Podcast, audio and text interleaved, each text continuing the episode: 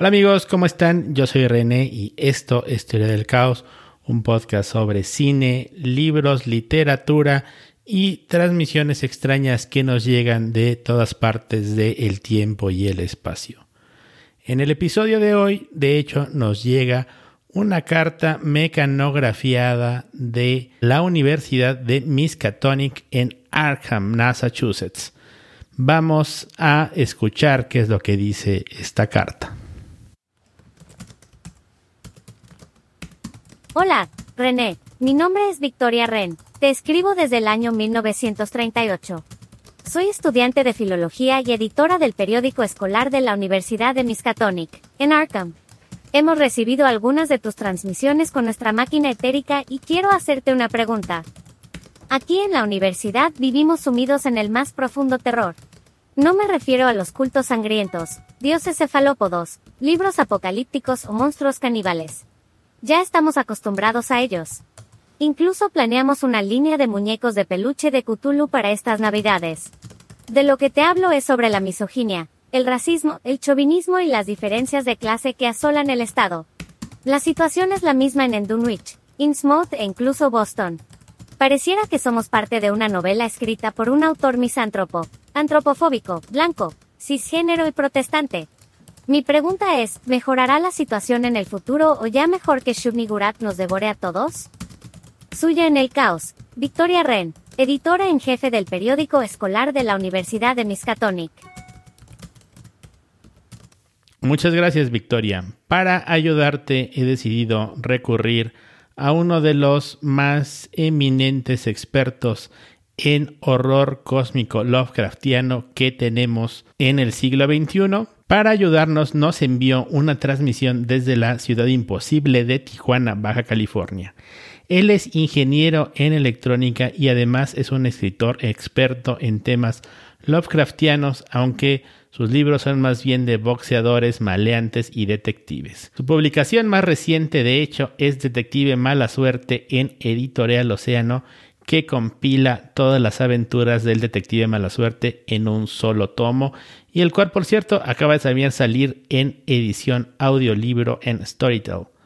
Escuchemos al gran escritor Hilario Peña sobre el horror cósmico contemporáneo. Atención, 3, 8, 9, 5, 9. Hola amigos, mi nombre es Hilario Peña, soy autor de Detective Mala Suerte, novela policial publicada por Editorial Océano en 2019. Mi amigo René López Villamar me pidió que hablara un poco acerca de horror cósmico contemporáneo.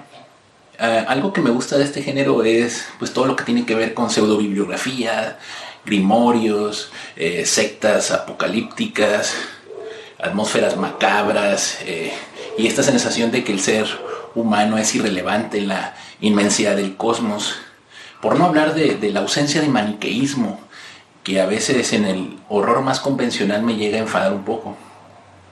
Eh, sin embargo, a veces tengo ciertos problemas con autores clásicos de horror cósmico, específicamente Howard Phillips Lovecraft, por mencionar uno de ellos. No, no, por su, no por el barroquismo de su prosa, no tengo ningún problema con eso. Entiendo que tiene eh, el propósito de hipnotizar al lector ¿no? con esta abundancia de adjetivos y descripciones eh, en una especie de magia negra verbal. No, eh, lo que me llega a veces, ni siquiera molestar, sino de pronto echo de menos la ausencia de introspección, por ejemplo, o la ausencia de relaciones humanas, ¿no? que se ve que eran dos cosas que no le atraía tanto a Lovecraft. Claro, hay introspección solo en la forma de, horror o miedo que sienten sus protagonistas, pero jamás digamos que su paleta de emociones es bastante limitada, ¿no? en ese sentido, a veces eh, el, hecho de que haya existido este círculo Lovecraftiano que expandió la mitología de Cthulhu eh, haciendo sus propios relatos y que eso ocurre hasta nuestros días, me parece muy sano, ¿no? Porque le da quizá diferentes maneras de abordar el género sobre todo.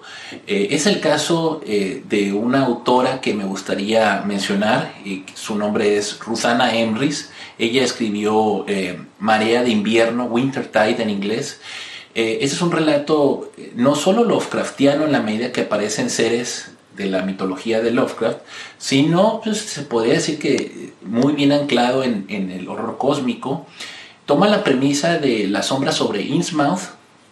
No sé si han leído este cuento de H.P. Lovecraft, donde eh, un pueblo en Nueva Inglaterra, en Massachusetts específicamente, y es un puerto de hecho, un puerto pesquero por cierto, eh, eh, se afilia a la esotérica orden de Dagon, ¿verdad? Y entra en pacto blasfemo con unas criaturas, pues, anfibias llamadas los profundos, y a cambio de sacrificios humanos, este, reciben pues eh, suerte en la pesca y sobre todo tesoros, como tiaras de oro y, otras, otro tipo de prendas y alhajas muy, muy valiosas. Al final de ese cuento de H.P. Lovecraft, si recuerdan, este, hay una redada de, parte del Departamento del Tesoro, porque en ese entonces, previo a la, Segunda Guerra Mundial, todavía no existía el FBI.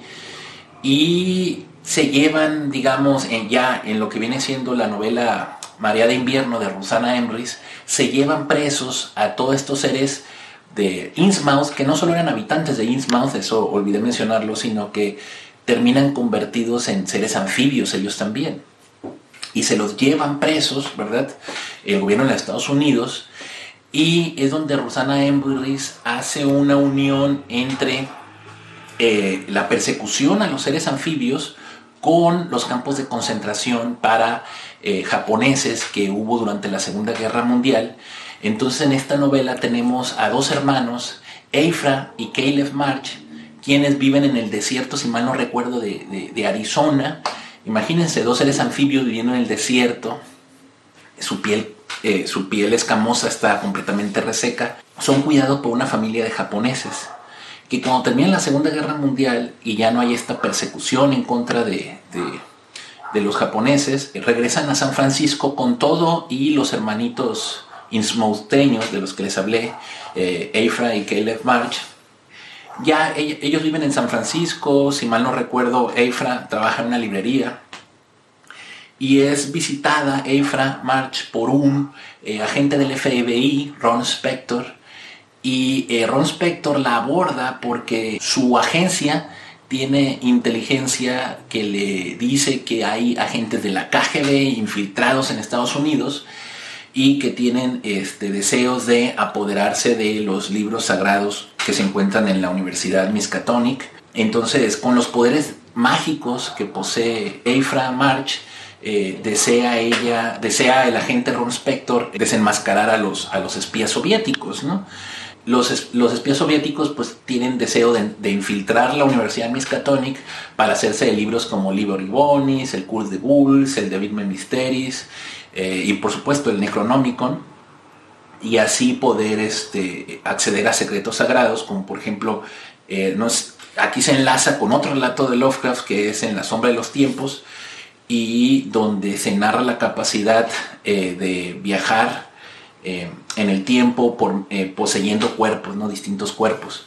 Entonces, esos secretos eh, desean ser obtenidos por, por, los espías de la KGB y para eso es que desean que, que Eifra March les ayude. ¿no? Entonces, en este tipo de, de, de, literatura Lovecraftiana contemporánea vemos como esa inversión de los papeles donde los héroes son villanos y viceversa. No sé si recuerdan a Asenath Waite, ella era la, mujer que también se encargaba de poseer cuerpos en aquel cuento clásico de Lovecraft llamado El ser en el umbral. Entonces, eh, eh, en, este, en este cuento de Lovecraft, super machista, Edward Derby es poseído por su mujer, Asenath Waite, y este, Asenath Waite es de los pocos personajes femeninos en toda la obra de Lovecraft, pero aquí además este, pues es una villana, ¿no? Entonces, Curiosamente, Eisenas Wade eh, viene siendo antepasada de, antepasado de Eifra March y eh, Wade fue pues estudiante de la Universidad Miskatonic y ella sufrió acoso ¿no? por, por ser una mujer en un, en un, mundo machista. Entonces vemos esa, e, esa inversión de los papeles ¿no? en esta literatura Lovecraftiana contemporánea. Muy interesante, entonces este, de entrada yo recomiendo mucho eh, Marea de invierno de la escritora Ruthana Embris. Este, se la recomiendo mucho, eso es como de lo mejor que he leído. Muchas gracias Hilario. Hilario Peña volverá en una próxima transmisión de Teoría del Caos con más recomendaciones. Yo por mi parte quiero eh, recomendarles también, o al menos hablar, porque no estoy muy seguro de que sea una recomendación, un libro que se ha vuelto muy famoso últimamente que se llama Lovecraft County de Matt Ruff y se ha vuelto muy famoso porque se hizo una adaptación a serie televisiva en HBO. Tanto el libro como la serie lo que tienen muy interesante es que toman una perspectiva de los mitos de Tulu, pero desde un punto de vista histórico afroamericano. Y creo que esto contrasta, o más bien se compara muy bien con todo lo que nos habló Hilario en su recomendación, porque justo lo que estamos viendo es una tendencia en la cual se le está dando la vuelta a las representaciones en HP Lovecraft para transformarlas y apropiarse de ellas de una forma en la cual se pueda mantener esa base de horror cósmico que sigue siendo muy relevante y es la razón por la cual no nos hemos olvidado de Lovecraft todos estos años, pero resolviendo todos los aspectos problemáticos de Lovecraft sin ignorarlos, sino mirándolos de una forma creativa y también debo decir con mucho corazón.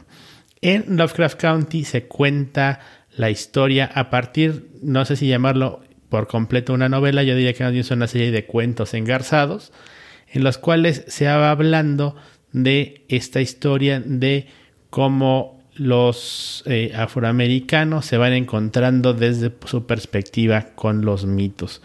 En la serie de televisión que eh, creo que es muy hit and miss, es decir, tiene muchas cosas muy buenas y otras cosas eh, bastante malas.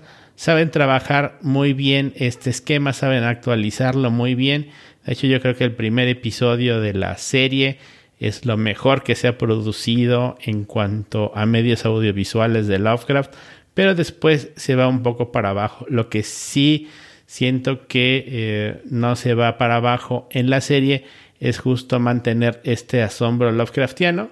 Lo que muchas veces falla, siento yo, es que este intento por reivindicar una visión ajena a la de Lovecraft muchas veces choca contra la propia idea Lovecraftiana original y la idea eh, racista, colonizante, original de Lovecraft se consigue imponer incluso sobre este producto. Pero creo que eso, más que un fallo, a la larga es algo muy interesante porque nos habla de que los autores, los creadores del momento, en vez de simplemente darle la espalda a Lovecraft, dialogan con él y encuentran formas de llevar adelante sus temas y sus perspectivas, lo cual no me parece muy poca cosa. Tengo que recordarles también que, eso sí, solo en YouTube hay un muy, muy antiguo video que hice sobre el tema de Lovecraft y su racismo que quizá eh, quieran revisitar para eh, recordar de dónde vienen estos temas. En ese me abocaba mucho a Víctor Laval y The Ballad of Black. Creo que Lovecraft County está yendo justo sobre este mismo camino y estas perspectivas de cómo se le está dando la vuelta a Lovecraft como cuenta Hilario en el que se transpone el papel de los villanos y de los héroes y al mismo tiempo se le incrusta en la problemática real del siglo XX y eventualmente también la del siglo XXI, es bastante rescatable. Y con eso voy a terminar la transmisión de esta semana de Teoría del Caos. No sin antes recordarles que no dejen que muera la señal y nos vemos muy pronto con más Teoría del Caos. Teoría del Caos es una iniciativa de investigación subterránea de periodicidad aleatoria de René López Villamar y no tiene redes sociales, patrocinadores, Kickstarter, Patreon, OnlyFans, ni acepta donaciones. Depende por completo de que los eternautas compartan sus transmisiones, les den me gusta, las hagan virales u otro de los mecanismos que los carceleros de nuestra imaginación utilizan como herramienta de monitoreo y control. No permitan que muera la señal. Atención, atención. La contraseña de la semana es Pablo 3. Llama 1. Galantería. Repetición 0.